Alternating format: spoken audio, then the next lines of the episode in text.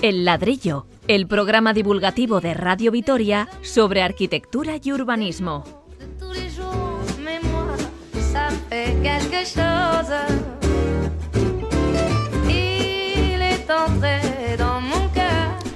¿Cómo es un plano bien dibujado?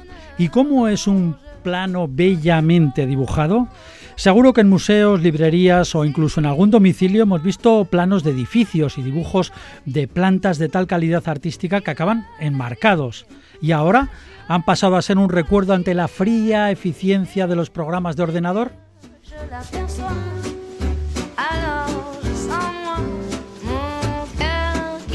El repaso anual a la población de Vitoria, la ciudad sigue creciendo, aunque muy lentamente.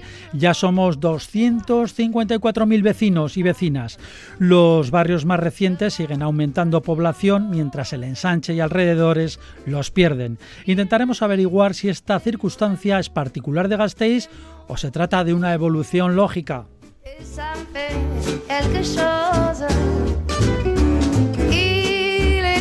Luego viajaremos hasta Bolivia, a una ciudad donde los nuevos ricos de la burguesía indígena aymara muestran su poderío construyendo cholets, grandes casas de varios pisos de formas geométricas y colores estridentes. Resultan tan extravagantes para nuestros gustos estéticos que nos remiten, no sé, a la ciencia ficción o a un sueño lisérgico, pero tienen su razón de ser y se multiplican orgullosas.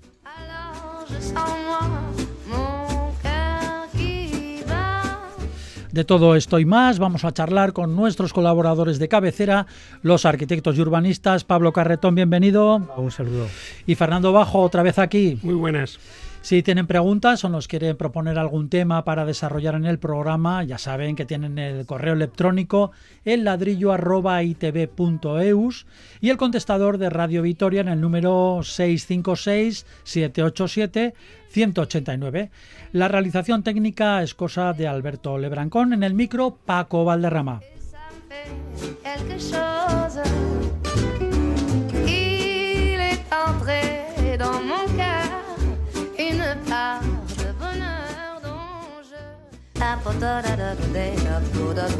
Escuchas El Ladrillo, historias, proyectos y polémicas sobre arquitectura.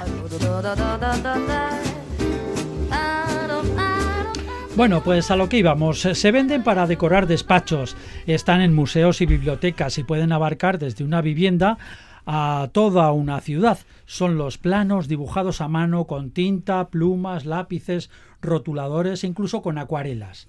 Un trabajo delicado y detallado convertido en obra de artesanía. Ahora es tiempo de AutoCAD, que es como se llama un programa que usan los arquitectos, y otros de ordenador, rápidos y eficaces, todo funcionalidad. ¿Qué ha sido de aquellos planos tan hermosos? Pablo Carretón, ¿qué ha sido esos planos? De esos planos tan hermosos nos quedan un poco la historia, ¿no? La historia, los, los libros, eh, lo que has dicho tú, ¿no? Los, los esos cuadros, esas, esos, esos paneles, ¿no? Con esos, con esos, con esos dibujos arquitectónicos hechos a escala. A través de ese lenguaje del dibujo, pues se construían los edificios, ¿no? Y, y eran esa, esa, esa utilización que tenían los, los planos. ¿Qué ha pasado actualmente? Pues bueno, ha evolucionado y entonces pues la, la informática, los programas de AutoCAD, de Revit, etcétera, pues han invadido el mercado y eh, eh, yo creo que lo entorno todo un poco con la idea de la idea de progreso, ¿no? O sea, la sociedad progresa a todos los niveles, tanto de movilidad, del vestir, de coches, etcétera, etcétera, ¿no? Estamos dentro de, ese progreso de la sociedad y evidentemente lo que es la arquitectura, lo que son los dibujos, eh, siguen en ese progreso. O sea, diariamente se está evolucionando en estos sistemas de, de dibujo que, que, nos facilitan un poco la labor. Es decir, que usted lo de la pluma, la tinta china, hacer ahí dibujos bonitos, nada. Bueno, eso es en la época de estudiante, ¿no? Ya han pasado unos cuantos años, eh, sí, que lo utilizábamos. Yo incluso ahora normalmente los profesionales, los arquitectos, quizá croquizamos un poco a mano alzada, que se dice, hacemos los bocetos, bocetamos, pero ya inmediatamente te vas a, un programa de AutoCAD, etcétera. En mi caso concreto, pues sigo escalando, sigo utilizando escuadra y cartabón con el paralés y bueno, es mi forma de, de, de, trabajar, ¿no? Luego ya automáticamente pues vas pasando esos croquis, esos croquis escalados pues los vas pasando a la gente que trabaja contigo, los colaboradores, y, vas haciendo ese, ese, ese proyecto. Ese proyecto. Usted llegó a hacer planos, creo recordar, con incluso con acuarela. Eh, bueno, la acuarela es un método, un instrumento que lo hemos utilizado todos los, los, profesionales de arquitectura, incluso en la en los cursos, ¿no? En los cursos del, de la profe, de, de, la carrera, pues eh, pues eh, hacíamos, ¿no? Volviendo un poco a a los dibujos es que hay maravillas de, planos, de, alzados a lo largo de la historia que luego comentaremos, pues que son una verdadera joya de, estos, de esta documentación. Fernando, usted es profesor además en la Escuela de Arquitectura de San Sebastián. ¿Ahora le dan importancia al dibujo, la misma que tuvo que pasar usted? O ya el dibujo se pues limita al teclado del ordenador? Tenemos esa discusión yo creo que todas las semanas, porque hay detractores y defensores de eso continuamente. ¿no? Es verdad que la gente más joven pues eh, ni siquiera ha sido educada ante estas disciplinas ¿no? de, dibujo a mano y del dibujo artístico, ¿no? Y entonces pues defiende todos estos sistemas absolutamente informatizados que, que, que son muy útiles normalmente para el desarrollo del proyecto. Pero hay un factor importante que es el de la creación. ¿no? El proyecto tiene un tanto por ciento, normalmente en fases iniciales, de creación, de ideación, de pensamiento. Y la verdad es que eh, la relación entre la cabeza, el cerebro, nuestra manera de pensar y la mano es muchísimo más inmediata que la del ratón con ese pensamiento. Y eso es algo fundamental. Es decir, yo tengo la teoría, la tesis, de que cuando un proyecto se ha diseñado directamente en el ordenador, se nota, se nota perfectamente, porque hay un cierto anquilosamiento, hay una cierta falta de fluidez, a veces hasta incluso de emoción. Y eso es algo que muchas veces no ocurre cuando el proyectista es un hábil proyectista y utiliza la mano como traductora casi simultánea de esos pensamientos que fluyen en su cabeza. ¿no? Ya es una cuestión casi filosófica, pero vamos, estamos ahora con, una tesis doctoral precisamente hablando de este asunto, ¿no? De, de, cuál es, eh, bueno, se titula La mano que piensa. Ah, sí. Directamente, ¿no? Entonces yo creo que es un tema fascinante porque eh, muchas veces eh, pensamos que la tecnología nos, nos hace libres, nos salva, etcétera, etcétera, pero no es cierto. Muchas veces lo que nos hace libres es el lápiz. No coincide mucho con Pablo. Pablo dice que ya hemos evolucionado. Bueno, para eso nos llamas, Paco, ¿no? Para que claro, de vez en cuando. Pues progresado, el progreso se pega, yo encantado, ¿qué quiere que le diga? Sí, es un progreso, pero como es un progreso a la hora del desarrollo, de la reproductibilidad del, del documento. Pero, pero la fase creativa es una fase casi de, chispazo, ¿no? Y ese chispazo muchas veces se capta mejor con el lápiz.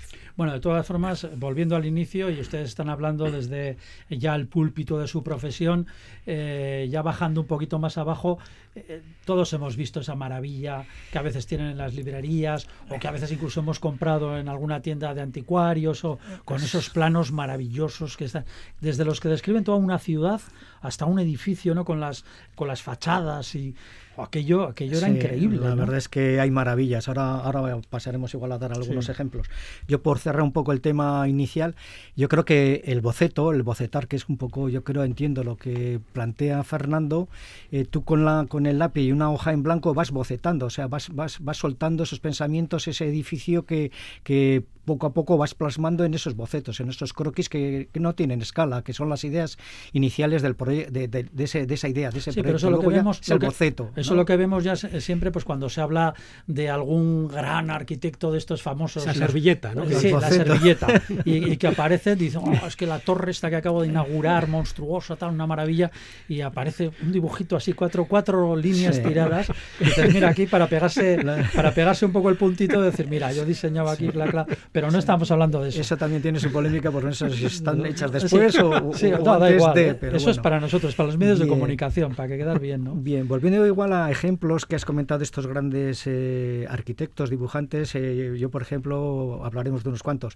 En primer lugar hablaría de Piranesi. Piranesi fue un arquitecto italiano en la Roma en el siglo XVIII que pasa un poco a la historia con esas imágenes interiores de las cárceles, las imágenes eh, de cárceles de escaleras con unos claroscuros, unos grabados que, que, nos han dejado impresionados siempre. Es una arquitectura fantástica, ¿no? Piranesi, las plaza, la plaza, la Piazza Navona en Roma, que la tiene dibujada varias veces, pues, pues también es impresionante. Son unos dibujos arquitectónicos que, que son súper originales y que, y que han trascendido en el tiempo, ¿no? Están de verdadera actualidad porque, porque tenía una mano maravillosa Piranesi. Sí, en general, eh, bueno, siempre a los eh, la educación clásica de los arquitectos eh, estaba basada en la Sí, herramienta. Perdón, una cosa que me ha quedado pendiente con Pablo. eh, cuando se refería a cárcel, ¿a qué se refería? Cárceles, cárceles... eh, Las cárceles las normales. cárceles normales, cárceles normales. Diseñaba cárceles. Sí, se las, las, eh, se las imaginaba. Entonces eran de unos claroscuros, unos arcos, unas bóvedas, unas escaleras imposibles, eh, hechos con una con un dibujo, mu- con una mano muy suelta, pero que, que- que impresionaba, ¿no? Que impactaba. Creo E- que Este, este arquitecto es el de las famosas escaleras que no llevaban a ninguna parte. no. eh, eh, No. ese es Etzel, ¿no? Esquer, sí. Ah, es que, perdón. Es- pero bueno, Sí, bueno, yo creo que pintor, hay, pero hay bueno, muchos Piranesi. arquitectos que han hecho eso. Discul- ¿no? Sí. Disculpen No. ignorancia. No, Piranesi, Piranesi empezó siendo un vedutista que se llama. Él hacía dibujos de, de las ruinas de Roma, del Coliseo, Sí, de- sí. del Arco de Triunfo, del Arco de con una Trajana, etcétera, y las vendía a los, a los turistas y a los arquitectos estudiantes que venían de Europa a estudiar en Roma, ¿no? Así se hizo famoso. Lo que pasa es que al final ya de su vida él eh, propone ya eh, arquitecturas fantásticas y ahí está la serie de las 16 láminas famosas de las, de las cárceles. De ¿no? las cárceles de Piranesi. Bueno, de todas formas, eh, tampoco había otro medio para hacerlo. O sea, o lo hacías, porque no, no tenemos que irnos a Italia. Aquí también tenemos eh, planos dibujados maravillosamente, pues en el siglo XIX, ¿no? En el siglo Sí. XVIII, de cualquier edificio, pues no sé, de la Diputación Sí. o lo que sea, Bueno, tendríamos al hilo de lo que estás diciendo, eh, yo recomendaría eh, una exposición fantástica con esos dibujos que tú aludes, dibujos igual de 4 metros de largo por 2 de alto, o sea, que empapelan una pared de, de cualquier habitación, que es la exposición actualmente la de Sabatini, La de Sabatini, ¿no? sí, que sí. está en Madrid, ¿no? Ujú. en el Centro Cultural Muy eh, de la Villa, y, y- y tiene unos dibujos de esos de, de caerse de espaldas, ¿no? además dibujados con una precisión. Sabatini que hizo Sabatini es el arquitecto que acabó el Palacio el Real. Palacio Real de Madrid. el que lo empezó, ¿no? que fue La puerta de Alcalá también es suya, La ¿no? Puerta de Alcalá es suya, él eh, eh, actuó también en el Reina Sofía, En el el hospital Sofía, general, sí. que era aquel momento. Es en realidad el transformador de Madrid, ¿no? Carlos. III lo llama porque él estaba en Nápoles, como era también reino de España lo llama, y, y, eh, trabajó muchísimo en Madrid y es el verdadero transformador del, del Madrid que vemos actualmente. Bueno, pues sus dibujos son esos Sí. dibujos gigantescos hechos a tinta, muchas veces también utilizando acuarela en esas secciones y de una belleza extraordinaria. Pero además dibujos técnicos que servían para Mm. Claro. construir. Es que ahí estaba la diferencia, ¿no? Eran, eran dibujos, eran totalmente prácticos. Sí, sí, sí. Acotados con sus medidas, con sus pies reales, Sí. con, con sus detalles, sus molduras, etcétera, etcétera. Otro gran arquitecto que traemos aquí un poco a, la emisora es eh, Schinkel, Friedrich Schinkel, alemán. Eh, hace el Altes Museum, ¿no? Sí, Eh, siglo más o menos. eh, mil- eh, finales del 18, finales Final del del 18 y primeros del 19. Tiene unas acuarelas y unos dibujos y unos paisajes completamente impresionantes, ¿no? Paisajes góticos además, etcétera, ¿no? De la escuela de la escuela alemana, ¿no? El romanticismo, etcétera, ¿no? Y también Sinkel yo creo que era uno, uno, uno de los grandes, uno de los grandes dibujantes de, de- de planos arquitectónicos, ¿no? Con, con escala, etcétera, etcétera. Ujú. Eh, de todas formas, esto mm, se supone que estos talleres, estas, estos eh, grandes, grandes figuras de la arquitectura, eh, tenían un taller y también tendrían gente, ayudantes que, se encargarían de estos planos. Fíjate, hay un caso muy curioso, también otro de los grandísimos arquitectos de todos los tiempos, que es el Sir John Son, el inglés. Eh, no solo es así, sino que él encargaba los dibujos a otro arquitecto, colega. O sea, Joseph Gandhi, que era un Lo que, arquitecto lo que en literatura se llama el negro. Es algo así. Pues, pues, pero claro, tenía un negro de pantalón largo, porque Joseph Gandhi era un arquitecto fantástico. Y además le encargaba óleos de sus proyectos y se los encargaba en modelo ruina. Es decir, dibújame este proyecto que he hecho, que estoy haciendo, como si hubieran pasado 300 años y estuviera en estado ruinoso, ¿no? Y es, y es fantástico ver sus grandísimos eh, cuadros, porque son cuadros, ¿no? Con sus distintos proyectos, además apilados en distintas estrategias, y, y- y desde el punto de vista ruinoso, ¿no? O sea, era, era una deformación absoluta. No solo los hacía, los encargaba, y encima les decía que los transformara, o sea, que quería verlos con otra perspectiva que era la perspectiva del tiempo. Fantásticos dibujos también. Antes de pasar a los arquitectos actuales, que también hay unos cuantos que merece la pena hablar, yo cerraré un poco los antiguos con los tres arquitectos revolucionarios que hemos hablado alguna vez, que son Boulet, Ledoux y Lequet, franceses también de, del siglo XVIII, eh, coinciden, son contemporáneos a la Revolución, y ellos mismos son arquitectos revolucionarios en cuanto al concepto de los edificios y en cuanto al concepto del, del grafismo, ¿no? de, las, de las plantas, los, los alzados, etcétera, ¿no? Boulet, Ledoux y Lequet, pues bueno, son tres tres tienen unos planos y unos, unos, unos dibujos impresionantes, ¿no? que, que merece la pena analizarlos. Sí, porque muchas veces, y en estos casos de, de, los arquitectos, vamos a decir, de la ilustración, vamos, los, los de, de sí. el, vamos, los que no construyeron, ¿no? o construyeron muy poco. Entonces muchas veces se regocijaban en sus propios dibujos porque era la única manera de, de, plantear esa creatividad. ¿no? Eso ocurre mucho, ¿no? porque la arquitectura dibujada, que en el fondo es una arquitectura casi experimental, ¿no? Eh, muchos arquitectos la han desarrollado precisamente ante la imposibilidad de la arquitectura construida, ¿no? Y muchos de estos eh, dibujos en realidad son una, una forma de salir a su genio, ¿no? Exacto, ¿no? Que no son esos, eh, es, es la, la, la, arquitectura casi hecha realidad, o por lo menos los sueños arquitectónicos hechos realidad. Uh -huh. Bien, seguimos con un poco con la lista que me parece como muy interesante todo esto.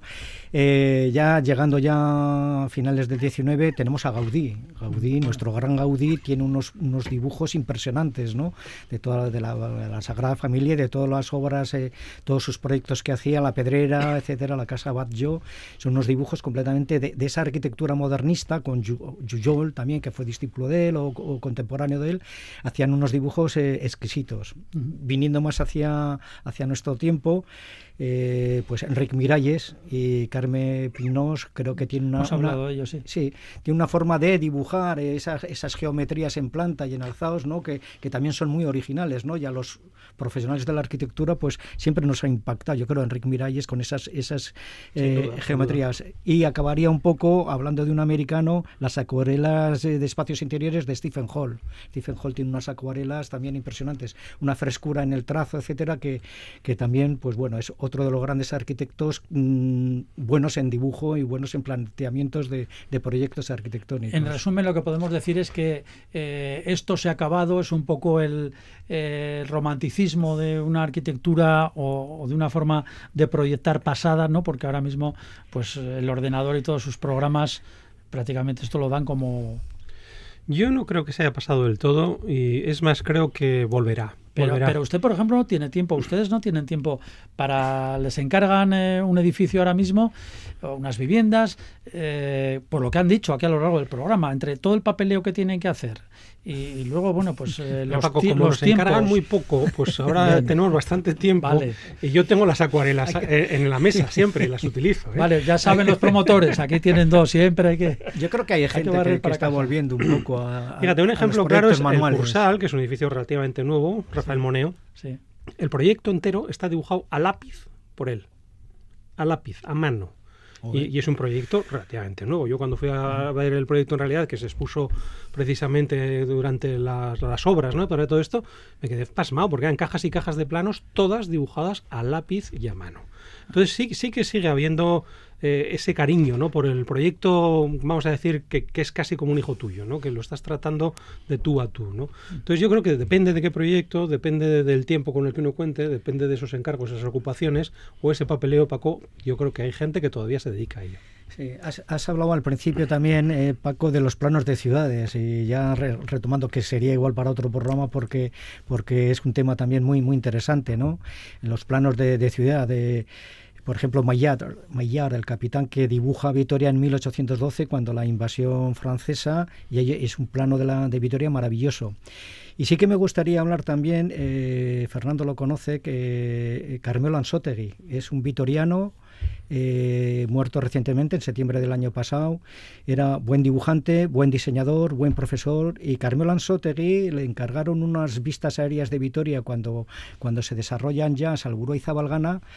Eh, y tiene unas vistas aéreas de todo Vitoria eh, completamente impresionantes. Pero no hablamos ver... de foto. No, no, son dibujos, son dibujos, dibujos hechos con rotulador acuarelado, creo que son, uh -huh. ¿no? con una técnica, una perspectiva que inventa él, Carmelo Ansotegui, y se pueden ver en, eh, yo lo he visto mucho en las inmobiliarias de Vitoria, algunas, ¿no? porque es un encargo que le hacen los propietarios de, de Salburó y Zabalgana, y son, y, son unas, unos dibujos, unos dibujos de la ciudad completamente impresionantes. Ya digo, se pueden ver en, en alguna agencia inmobiliaria de Vitoria, están expuestos, creo que Fernando los conoce, y me parece una, una maravilla, un esfuerzo, porque está dibujada toda la ciudad. Uh -huh. Y fíjate que son mucho más atractivos para la gente que los propios planos de AutoCAD, mucho más cálidos, mucho más sentidos y por lo tanto que se leen mucho mejor.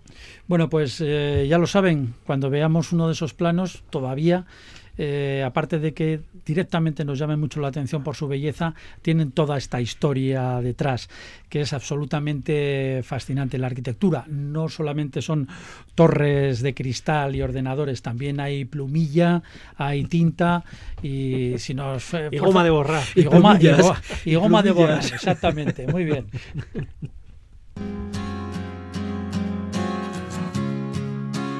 Balago kristalaren atzean. Entzuten alduzu zurekin hitz egin nahi? Gaurren uzkia dizdiratxua da.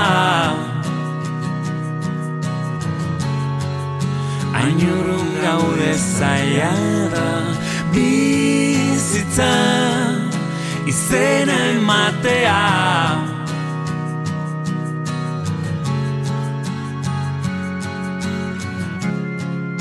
Gure misioak ez du zorterik izan. Ontzien argiak itzali direnean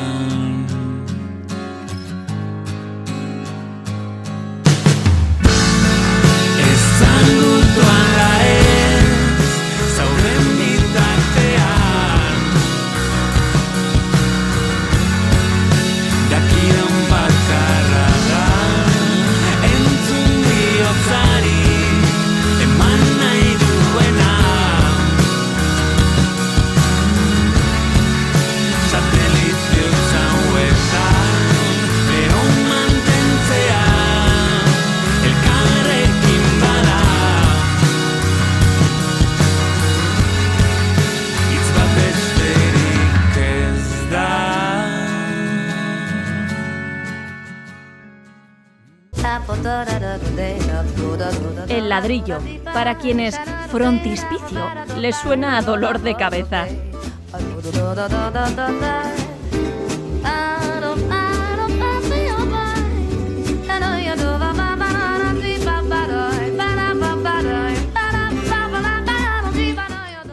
El ladrillo salta ahora de continente y nos vamos hasta Bolivia. Allí ha surgido un fenómeno arquitectónico insólito, un nuevo estilo de construcción promovido por la alta burguesía indígena andina.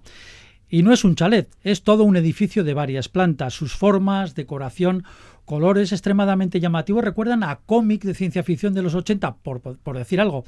El nombre Cholet es una combinación de cholo, como se define en esta zona de América la población indígena, y de chalet, Cholet.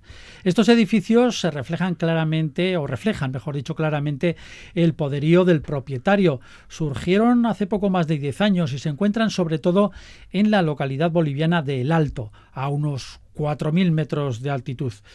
Juan Diego Quesada es periodista, es corresponsal del país en la región andina y ha escrito sobre estos interesantes y curiosísimos edificios. Juan Diego Quesada, bienvenido al ladrillo. Hola, ¿qué tal? Muchas gracias. Bueno, ¿cuándo vio sobre el terreno por primera vez en realidad un cholet?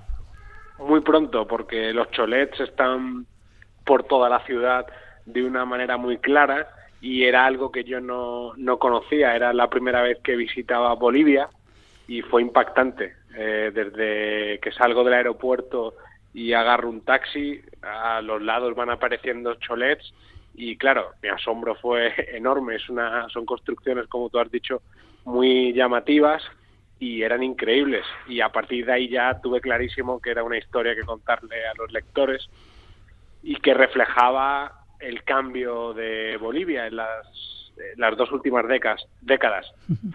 Eh, ¿Le fascinó o le espantó el choque estético? una mezcla de las, de las dos cosas. Sí. Eh, le fui cogiendo el gusto con el paso de los días. Al principio decía estos adefesios, pero es verdad que, que refleja muy bien el, la cultura eh, popular local y, en vez de mm, llenar el alto de copias de, de arquitectos famosos, que es lo que ocurre ahora en muchas ciudades por el mundo, ¿no? Hay calatrabas por todo el mundo pues ellos directamente han decidido crear su propia estética y eso me parece muy, muy respetable, llamativo y original.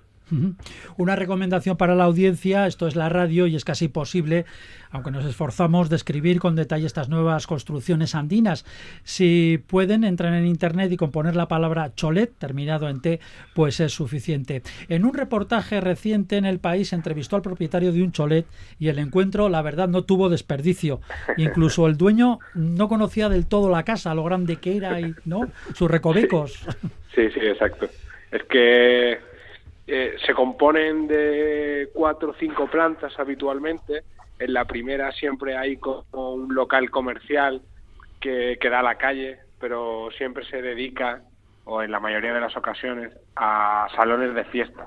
Salones de fiesta gigantes, muy recargados, de una estética muy barroca indígena. Y ahí se hacen bodas, bautizos y comuniones.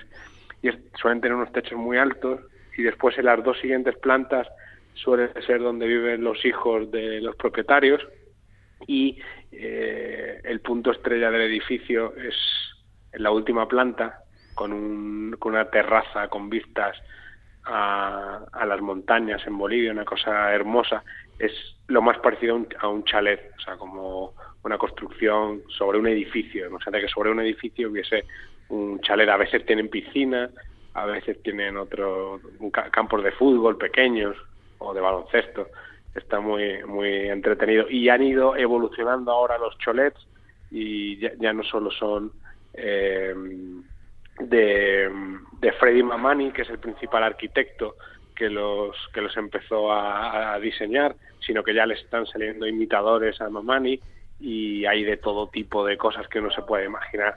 Sobre todo Transformers, este esta serie de robots coreanos. Hemos visto, hemos visto alguno a través de internet y la verdad nos recordaban eso, a los robots Mazinger y a todo esto, ¿no? Sí, sí, son, es exactamente eso. O sea, han empezado a dibujar todo tipo de, de cosas estrafalarias sobre los edificios.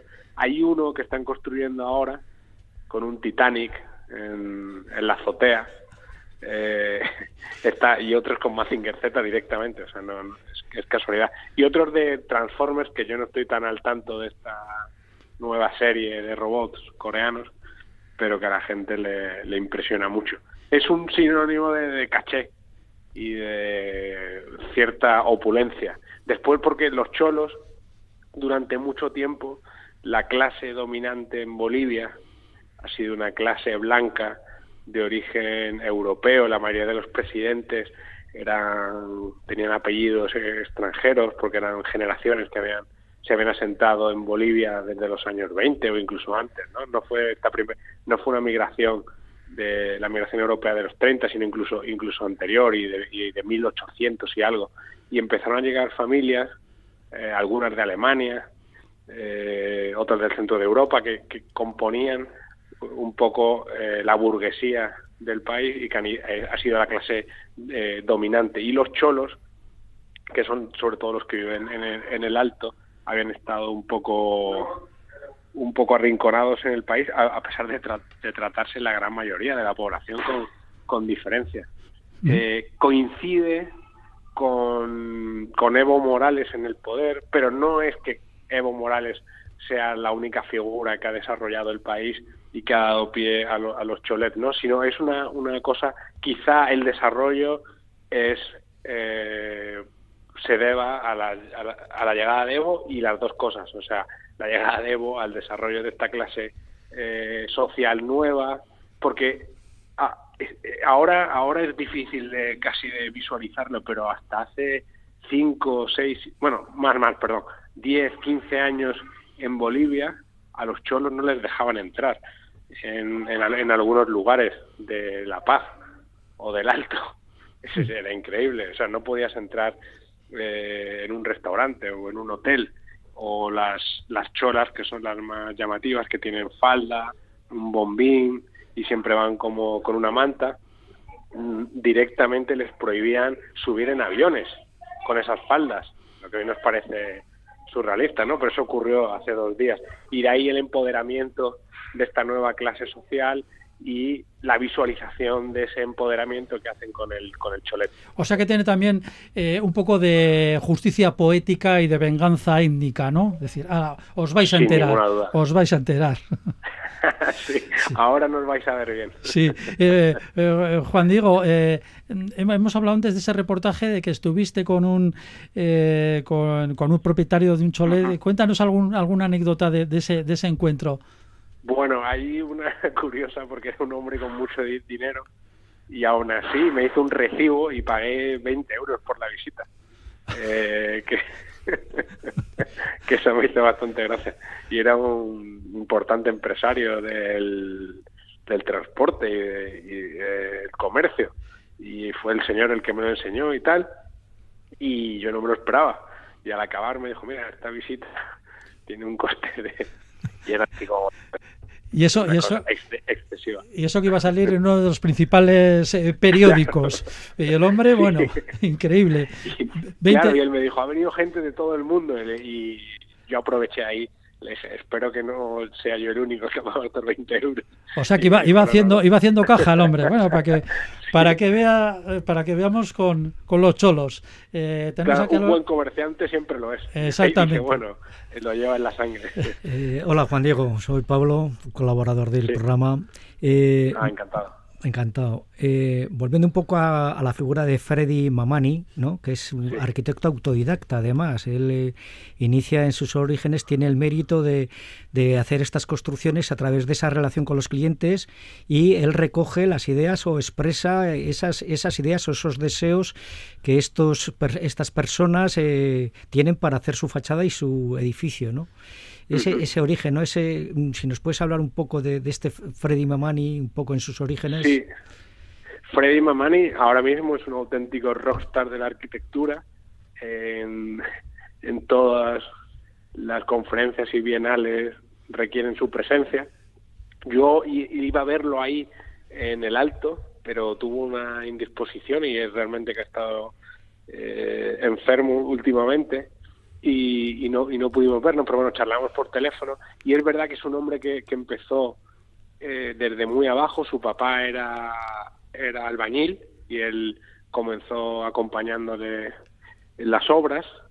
Y a partir de ahí eh, él estudió con becas, eh, con el apoyo familiar, trabajando también por su cuenta. Y es un auténtico revolucionario, alguien que se salió totalmente del molde y que en vez de seguir cualquier corriente arquitectónica hizo la suya propia construyó el, el primero el primer cholet un poco más modesto pero a partir de ahí la gente caminaba por la calle lo veía le fueron preguntando y cada vez más comerciantes eh, se quedaban impresionados por la obra de Mamani porque por dentro todo lo ornamental también lo trabaja muy bien eh, no sé tiene, tiene mucha inventiva eh, utiliza también a muchos artesanos eh, locales y, y no es no es no es un arquitecto excesivamente caro dentro de lo de- visto desde nuestro punto de, de vista. En Bolivia por los precios eh, y el mercado inmobiliario sí a lo mejor nos puede parecer eh, caro pero no sé puede salir un edificio de Mamani por 300 mil dólares 400 mil dólares ¿no? Que a precios españoles, bueno, pues tampoco es tampoco es tan, eh, tan excesivo y para una estrella de la arquitectura, pues es, es, es- es razonable y se ha convertido en un en una auténtica estrella y, y te digo que a él le proponen lo que hacer, pero se fían mucho de su criterio y de su gusto y, y básicamente eh, hace lo, que- lo, lo que quiere. O Sí, sea, es, es, eh, ¿es indígena o es, eh, sí, sí, sí. es indígena? Ajá. Sí, sí, de padre y madre. Sí. Eh, Juan Diego, yo soy Fernando, el otro colaborador de este programa.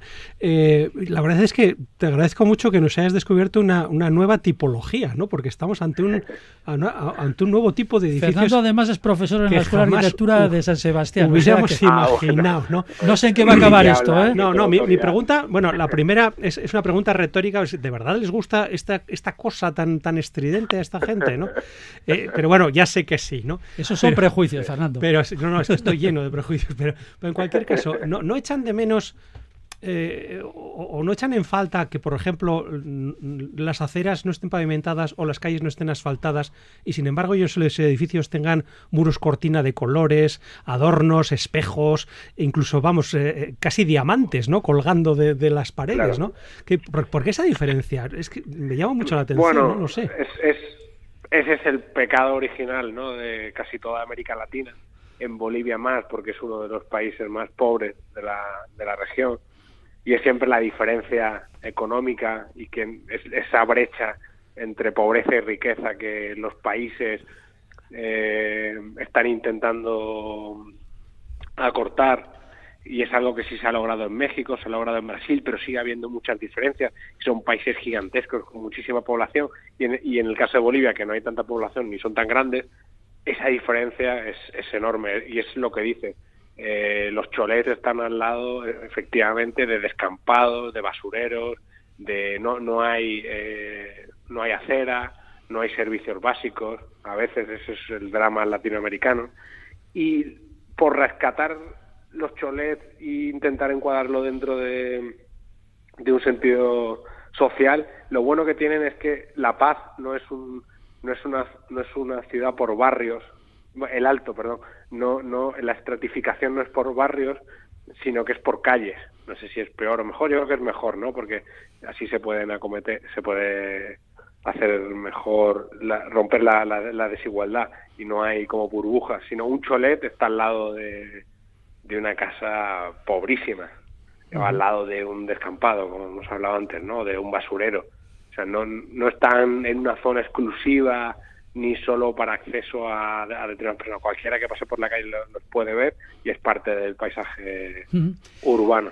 Como dirían nuestros colaboradores, eh, mezcla de usos en arquitectura, que está tan, tan de moda ahora. Bueno, pues recuerda, sí. Recuerdan a los, los colores y formas, por ejemplo, de los bordados, de las prendas tradicionales que usan las mujeres aymaras, lo que ha dicho nuestro invitado Juan Diego Quesada, esas eh, faldas anchas, eh, con colores muy vivos. Eh, a nosotros nos puede parecer edificios de estética dudosa, pero es el punto de vista occidental. Sin duda son una muestra de orgullo social, como hemos dicho. Muchísimas gracias, Juan Diego Quesada, el corresponsal del país en la región andina, por habernos contado esta vivencia suya sobre este nuevo modelo arquitectónico, ni más ni menos. Juan Diego, muchísimas gracias. Muchas gracias a vosotros. Un saludo. Un saludo, Un Diego, saludo. gracias. Chao.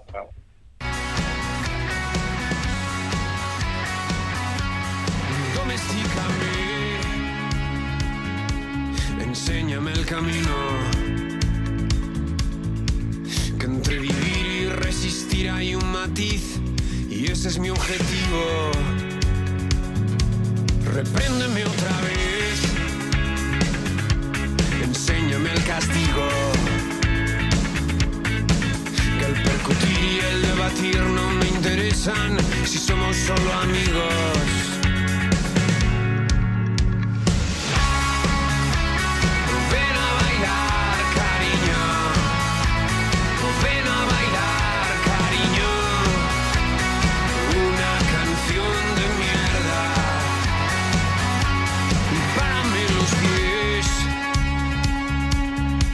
Hazme un hombre nuevo. Porque si no voy a bailar en la tarima hasta prenderme fuego.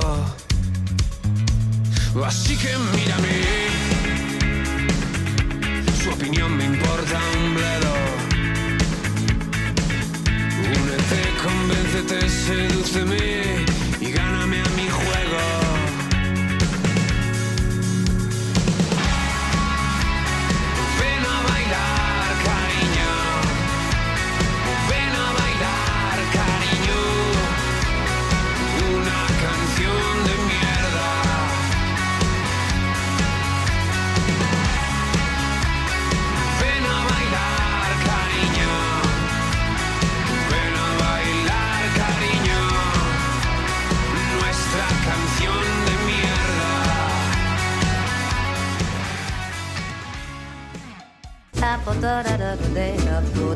El ladrillo o cómo la arquitectura y el urbanismo pueden resultar entretenidos.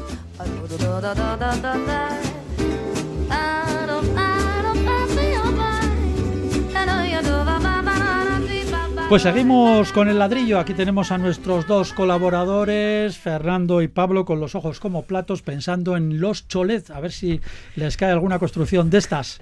¿eh? Seríamos incapaces de tanta No, creatividad. Seguramente que sí. Es imposible. Ya saben que tienen que hacer edificios que parezcan en los robots de Mazinger o de eh, Hay que las series estudiar, estas. hay que Ah, estudiar las tipologías. no, no. Es una, la verdad es que tiene su gracia arquitectónica y no arquitectónica, sociológica también, social, la venganza de, de los indígenas, ¿no? Los aymaras, sí. Sí, señor, se, se vengan, sobre todo los que tienen dinero, claro, se vengan con la estética, entre otras cosas. Bueno, eh, dejamos Bolivia, nos venimos a Vitoria de nuevo. Como todos los años, el ayuntamiento ofrece los nuevos datos de población de la ciudad.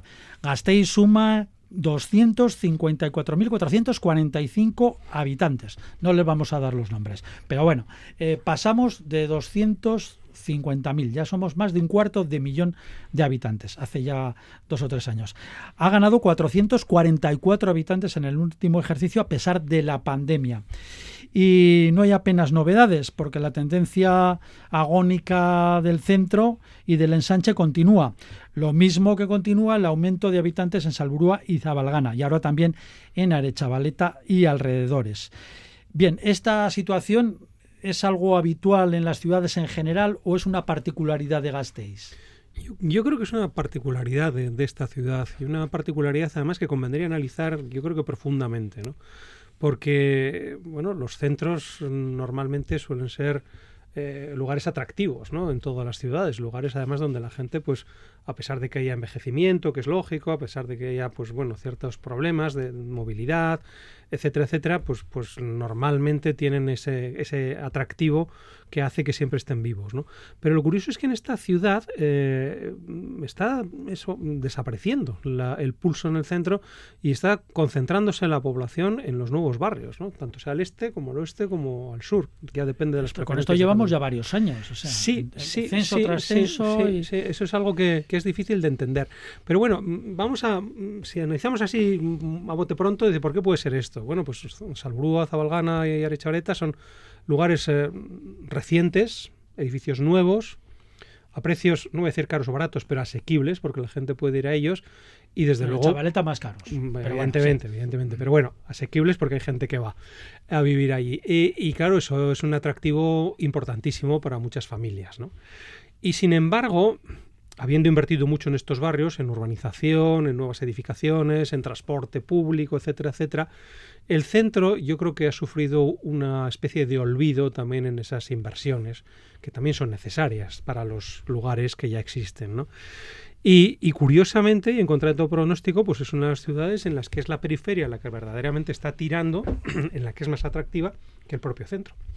Eh, recientemente en un artículo publicado, creo que en el eh, correo, en un vocal del Colegio de Arquitectos de Álava, eh, concretamente Pachi Cortázar se llamaba, eh, escribió un artículo que hablaba de la ciudad Donut.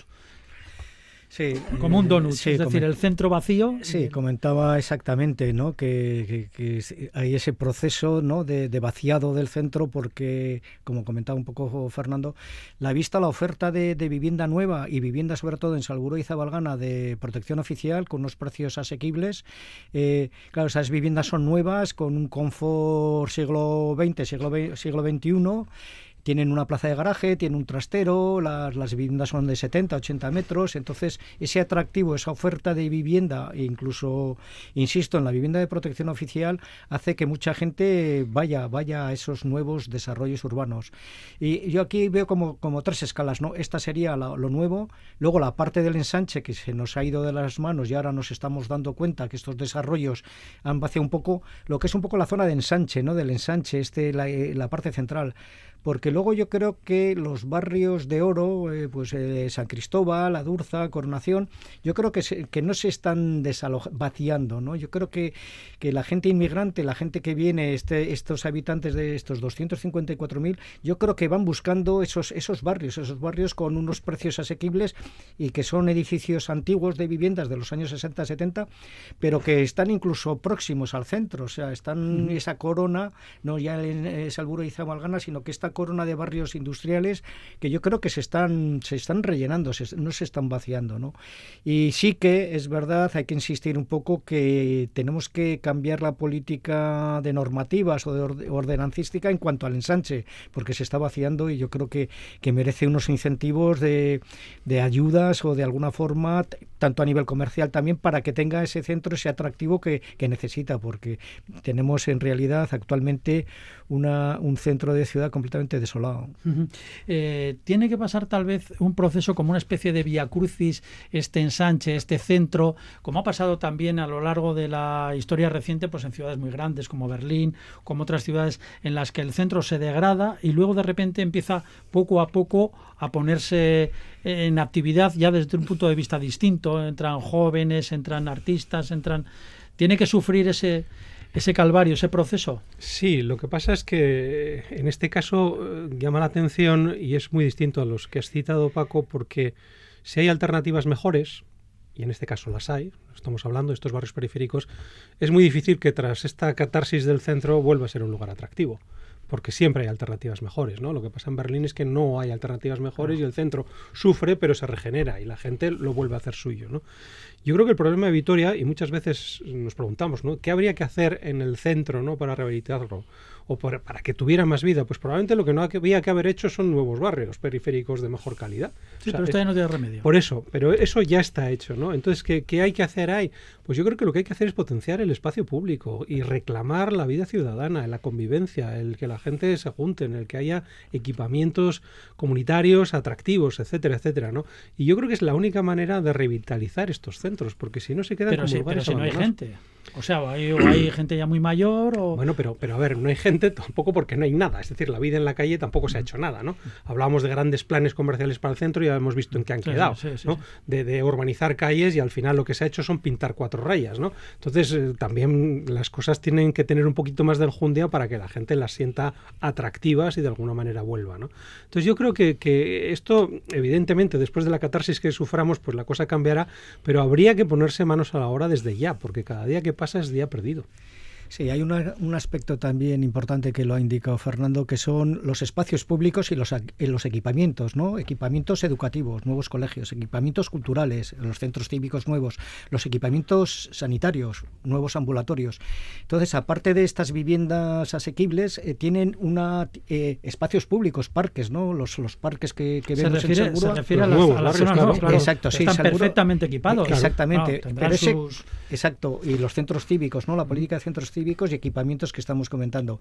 ¿Qué pasa? Que el, habitante, el habitante del ensanche ve que en esos barrios se están equipando pues, eh, centros culturales, parques, etcétera, ¿no? que demandan también ellos, eh, porque aquí en realidad eh, cuando se desarrollaba la ciudad en aquella época, pues no se pensaba ni en centros cívicos ni, ni estas cosas. ¿no? Entonces sí que demandan un poco de mejorar esos espacios públicos, esos equipamientos públicos, por lo menos en el ensanche y en estos barrios de oro que estamos comentando. ¿No? O sea, por, por comparativo, quizá haya que eh, intentar eh, añadir estos, est implementar estos equipamientos que los nuevos barrios sí que los tienen.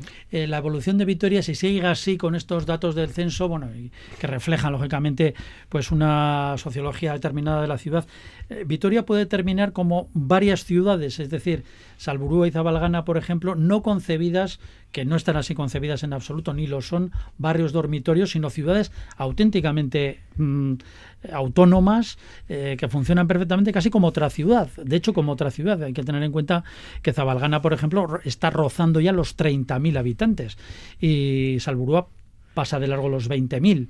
Entonces, claro, mm, realmente son pequeñas, pequeñas ciudades con todo. Pero quizá ese es el verdadero problema, ¿no? Si estamos hablando ya de distritos independientes, desde el punto de vista de eso, de equipamiento, de servicios, lo que estamos haciendo es que poco a poco se vayan aislando ellos mismos. Si tú tienes todo lo que necesitas en tu barrio, Bueno, en tu ¿para qué distrito, me voy a venir hasta el centro? ¿para qué voy a ir al centro? ¿O para qué voy Que a ir un al centro que no me ofrece prácticamente nada, ¿no? o para, Quitando- qué- quitando o para qué voy a ir a para Salburúa si jóvenes lo y- tengo ya en Zabalgana, ¿no? Claro. Eso es un peligro, no lo olvidemos. Porque al final la ciudad pierde el carácter de ciudad y acaban siendo núcleos apartados, que es lo que estás citando. ¿no? Entonces ya no es solo un problema tampoco del centro, es un problema de que igual la gente de Salburúa no conecta con el Zabalgana o viceversa, o con los de Arechavaleta, ¿no? Quizá el centro debiera servir precisamente de esa articulación para que todos ellos se juntaran en algún lugar, porque yo creo que lo bueno de la ciudad es que haya una interactuación, ¿no? Hay muchas teorías urbanísticas y una importante para solucionar este problema es la de la de decir, oiga, no todos los barrios tienen que tener su centro de salud, su polideportivo, su centro cívico, incluso su universidad. No, vete a decir esto a los barrios no, de no, no, pero, bueno, pero eso, lo están haciendo en Dinamarca, lo están haciendo en Holanda, lo están haciendo en sitios que nos llevan muchos años en la convivencia y en, todas estas cuestiones urbanísticas. Uno tendrá el centro cívico, otro tendrá el polideportivo, otro tendrá el instituto, otro tendrá el centro de salud. Y si estamos hablando de esa famosa ciudad amable de los 15 minutos que tanto vimos a nuestros responsables políticos, pues no pasa nada porque tengas que andar si tienes que ir o al instituto en cierto momento de tu vida o al centro de salud o al polideportivo. Pero lo que es muy importante en una ciudad es que toda la ciudadanía de alguna manera se relacione, se comunique, conozca otras partes de la ciudad, conozca otras gentes de la ciudad, conozca otros espacios públicos de la ciudad. Y eso se hace precisamente con esa alternancia de equipamientos. Pero bueno, eh, cada barrio quiere tenerlo todo. Hombre, y cada ciudad es universidad también, ya, eso ya lo sabemos, pero, pero, no puede ser así.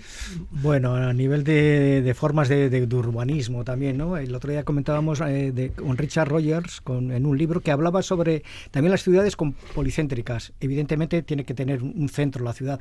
Pero si hablamos de esa ciudad de proximidad, la proximidad eh, es próxima al entorno que, tienes, ¿no? A los equipamientos, Salburó, Zabalgana me estoy refiriendo, ¿no? Tiene que tener esa, esa zona de proximidad propia de... son 30.000 habitantes. 30.000 habitantes es, es, un barrio muy potente, es un distrito, ¿no? No quita para, evidentemente... El más grande de la ciudad. Sí, eh, pero que tiene que tener su zona de proximidad, ¿no? Tiene su, su entidad, que no quita para que Vitoria tenga ese centro, su centro clásico su centro geográfico de la ciudad, ¿no? Que es, que es eh, pues bueno, la Virgen Blanca, etcétera, ¿no? Entonces, eh, sí que hay que mantener también esa identidad a través de unos equipamientos de proximidad. Eh. Mm. ¿Y, acabo, por ejemplo, los centros de salud y los centros educativos se rigen también por estándares de, alumnos, ¿no? Si entonces, si tenemos 30.000 habitantes en Salburúa, hay un porcentaje muy alto de alumnos que requieren quizá unos una, unas EGBs o unos centros educativos o un ambulatorio que dé asistencia a esos 30.000 habitantes que estamos hablando. de hecho, ya lo tienen ahora prácticamente. Sí, pero, entonces, si estudias la EGB o como se llame ahora, que ya estoy un poco anticuado, ¿no? Sí, también, ¿no? en, en, tu, en tu barrio, eh, la enseñanza secundaria en tu barrio, la formación profesional o la universidad en tu barrio y acabas en tu claro eso es una pobreza manifiesta por mucho que pensemos que es muy cómodo que, tenemos todos no pero los primeros ciclos de enseñanza quizás eso es seguro, ya la universidad evidentemente un momento en el que habrá que salir y ver cómo es el resto del mundo ¿no? la FP también. Bueno pues eh, ya lo ven tenemos que terminar ya el ladrillo un tema apasionante un poco complejo y polémico este de el abandono o el abandono o el ese, ese mm, perder el centro ya, eh, su carácter, sus habitantes, envejecer y la potenciación de los, de los nuevos barrios. Hablaremos más en el ladrillo, sin duda, sobre este tema que da para mucho. Fernando Bajo, Pablo Carretón, lo dejamos hasta el próximo ladrillo. Muchísimas gracias. Un placer. Un saludo a todos. Agur y a todos ustedes, gracias por escucharnos.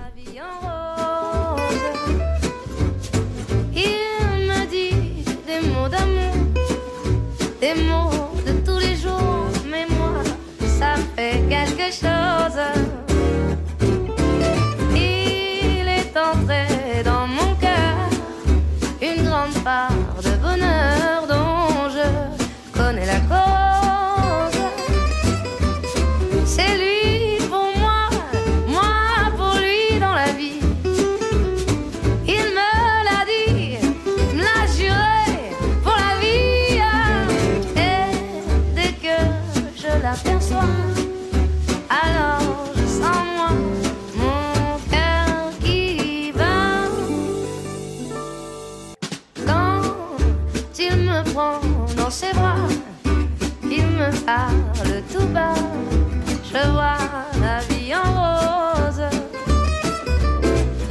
Il me dit des mots d'amour, des mots